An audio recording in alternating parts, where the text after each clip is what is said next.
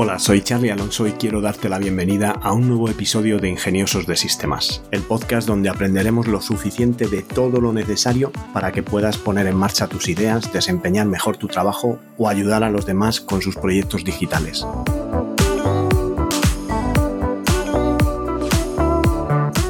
En el episodio de hoy respondo vuestras preguntas, pero antes déjame que os recuerde que tenolitas.com es un servicio de asesoramiento low cost donde podéis contratar vuestro plan de asesoramiento tecnológico por el precio de un par de cafés y hacer vuestras preguntas para poder contar con mi ayuda y poner en marcha vuestro negocio digital. Esta semana me ha contactado Iván y me ha preguntado cómo puede poner una serie de vídeos en unas pantallas en las sedes de las tiendas de repuestos de automóvil que posee su empresa. Hay varias tiendas y tienen pantallas en la recepción y en algún sitio más de, la tienda y quería poner una serie de vídeos en reproducción automática sin que nadie tuviera que estar pendiente de poner un pendrive con las actualizaciones de los vídeos y encender la pantalla como lo hacen ahora. Quería más o menos un canal de televisión privado con vídeos, mm, fotografías también, incluso poder añadir fuentes de datos que vengan de ficheros externos, ya sea un RSS de Internet, con a lo mejor noticias sobre el tiempo meteorológico o unas tablas de precios de los recambios para poner en las pantallas lo que pueden ser las ofertas o las promociones que tienen en base a, a recambios. Esta serie de equipamiento y estas plataformas se denominan plataformas de cartelería digital o digital signage en, en inglés. Y bueno, pues realmente consisten en un servidor central donde tienes la posibilidad de alojar el contenido que vas a distribuir a las pantallas, contenido que puede ser de vídeo, de imágenes, mm, presentaciones PowerPoint, pueden ser como digo, tablas en las que se ponga el tiempo meteorológico, tablas en las que se pongan listas de precios, toda la información audiovisual que quieras mostrar en estas pantallas. Después hay una serie de reproductores de contenidos en los distintos puntos de la red. La red estaría repartida a lo largo de todos esos centros. En un centro puede haber una o varias pantallas. En cada una de las zonas podríamos poner una pantalla y estos reproductores estarían conectados a un CMS, a un gestor de contenidos central, que es donde tenemos alojado el contenido. Estos reproductores se dan de alta en el gestor de contenidos central a base de un identificador único para cada reproductor y normalmente esto se hace en el reproductor para que dándole la dirección IP del servidor y una clave de servidor, el reproductor habla con el servidor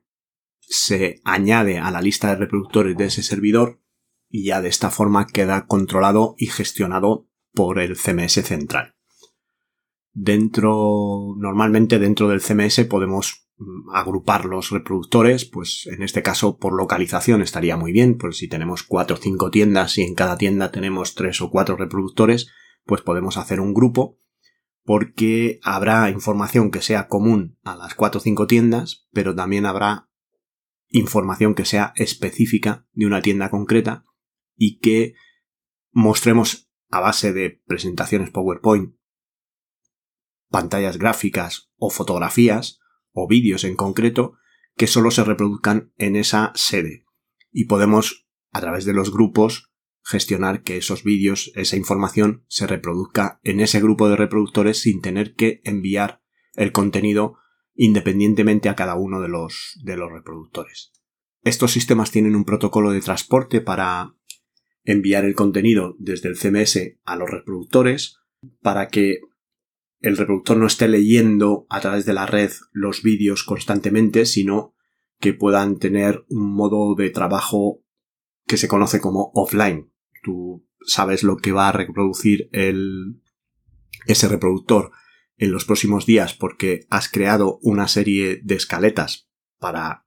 disponer el contenido en un orden determinado y el gestor de contenidos lo que hace es empuja todo ese contenido al disco duro del reproductor que el reproductor pues no deja de ser un mini ordenador o un ordenador con salida HDMI que conectas a la pantalla y una vez el contenido está en el reproductor, pues ya puedes,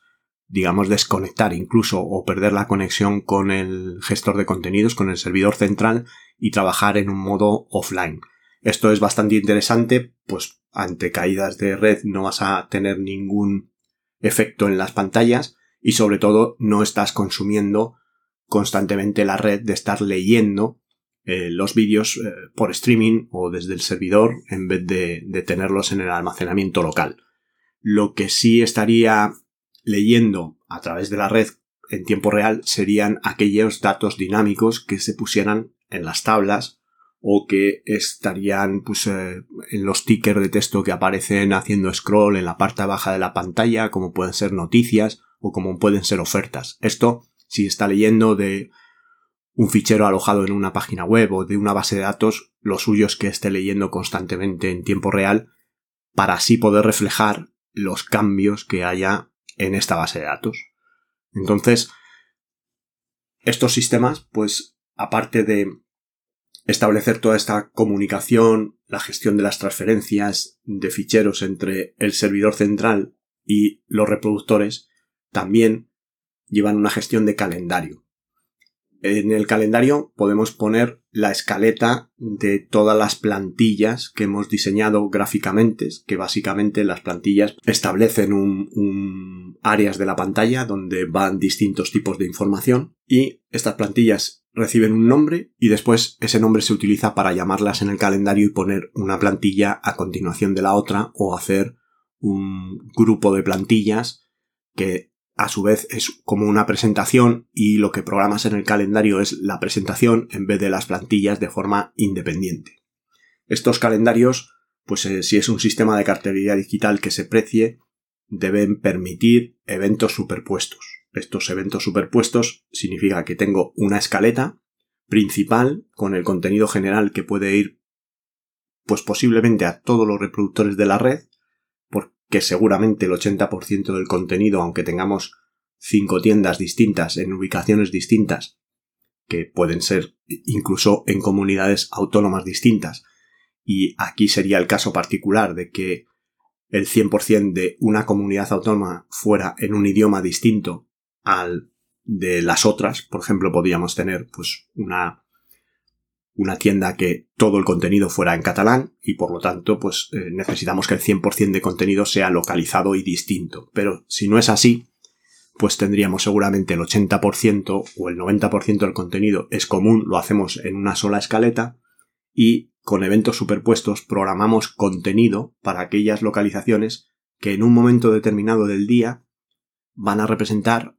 un vídeo específico de esa tienda o un mensaje oferta de precios específica de esa tienda. Y esto lo hacemos superponiendo este evento. El efecto es que no se muestra nada de la escaleta que está por debajo del evento superpuesto y se muestra el contenido de este nuevo evento que cuando termina da paso a la escaleta general. Y esto pues es una forma bastante sencilla de programar todo el contenido y de, de hacerlo de una forma cómoda. También sería muy interesante que el sistema de control central tuviera un calendario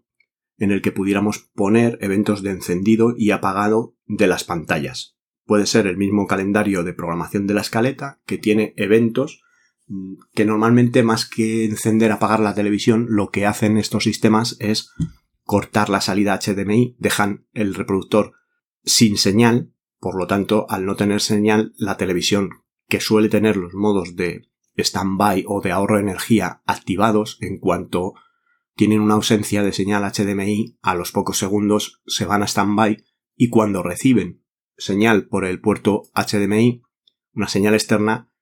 se encienden. Y con esto pues vamos a poder gestionar el on y el off de, las pantallas sin que nadie tenga que ir a encenderlas o apagarlas o ocuparse de, de ellas. Esto es como conseguiríamos pues un modo 100% mm, desatendido. Bueno, pues esto es un poco la, necesidad que, tenía Iván y un poco la plataforma que le he propuesto para hacer todo esto. Es una herramienta open source de la que hablaré esta misma semana en, la sección de, herramientas. Y la herramienta se llama Sivo, con X, X I B O. Os dejaré el enlace en las notas del, del programa. Y con esta herramienta pues podemos autoalojar el gestor de contenidos y también desde esta página web podemos descargar el software que tenemos que instalar en cada uno de los players,